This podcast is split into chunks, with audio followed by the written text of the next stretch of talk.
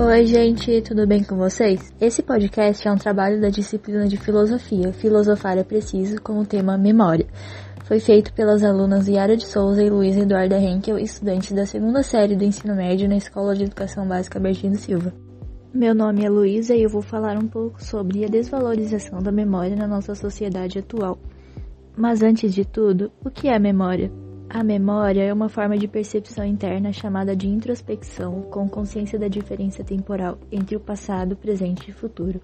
É a reflexão que a pessoa faz sobre o que ocorre no seu íntimo, sobre suas experiências, por exemplo.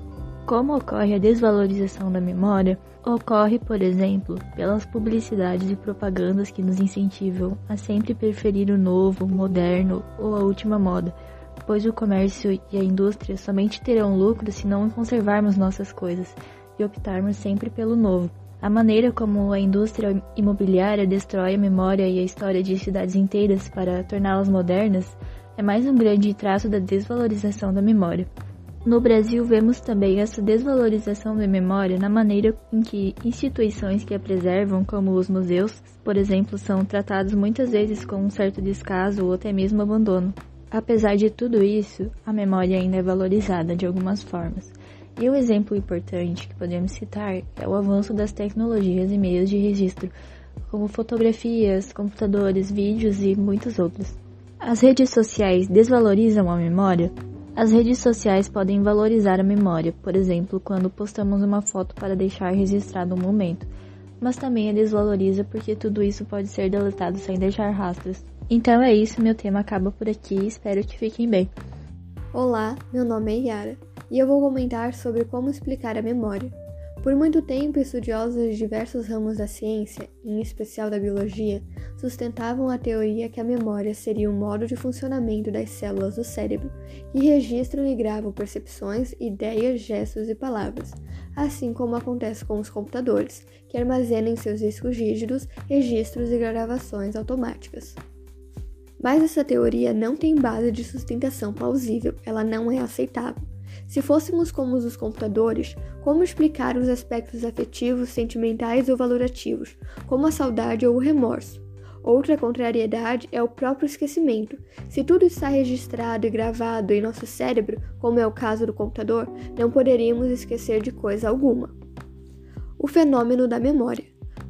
Por mais que os aspectos químicos e biológicos da memória não expliquem o fenômeno em sua totalidade, já se é comprovado por estudos científicos que as zonas do cérebro responsáveis pela memória, como também o papel de algumas substâncias químicas na produção e conservação delas. Mas por que não guardamos nossa memória online ou em discos rígidos como no computador?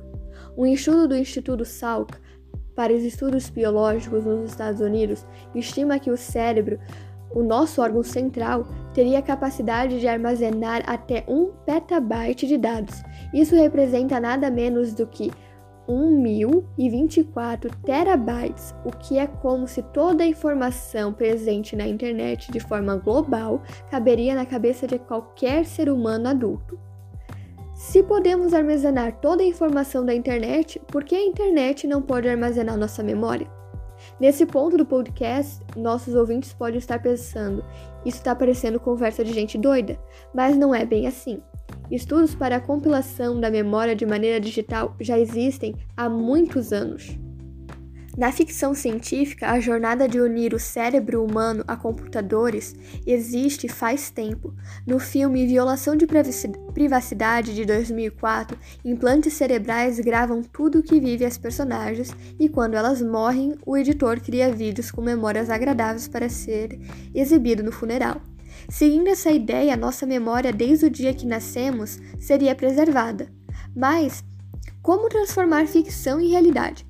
Talvez a resposta esteja mais perto do que esperávamos. Atualmente, conseguir transformar ficção em realidade pode ser a nova corrida do ouro. Empresas de tecnologia no mundo inteirinho se desbruçam em pesquisas para criar produtos futuristas e abrir um novo mercado.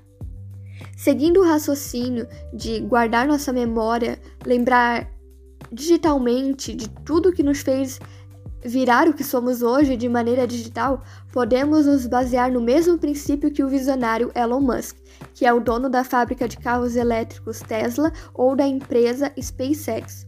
Ele anunciou que pretende implantar chips de computador no cérebro humano.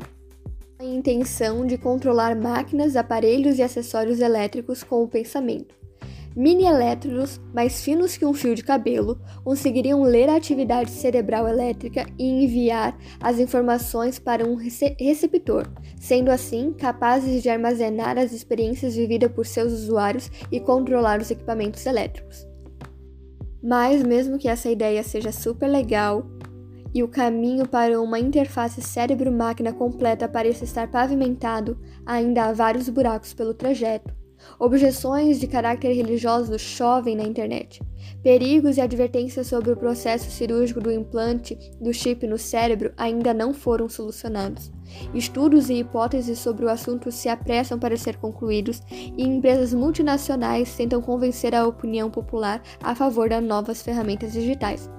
Por isso, talvez, ficaremos um pouco mais com a ficção enquanto esperamos o mundo estar pronto para uma nova realidade. No dia a dia, no nosso cotidiano, podemos perceber exemplos da memória, como por exemplo as doenças que afetam a memória. Temos a Alzheimer, a demência, a neurodegeneração, que afetam a memória de muitos brasileiros, como de outras pessoas no mundo. Exemplos de uma memória impecável, temos a memória eidética ou a memória fotográfica, como é popularmente conhecida. Imagina lembrar de tudo que você já viu?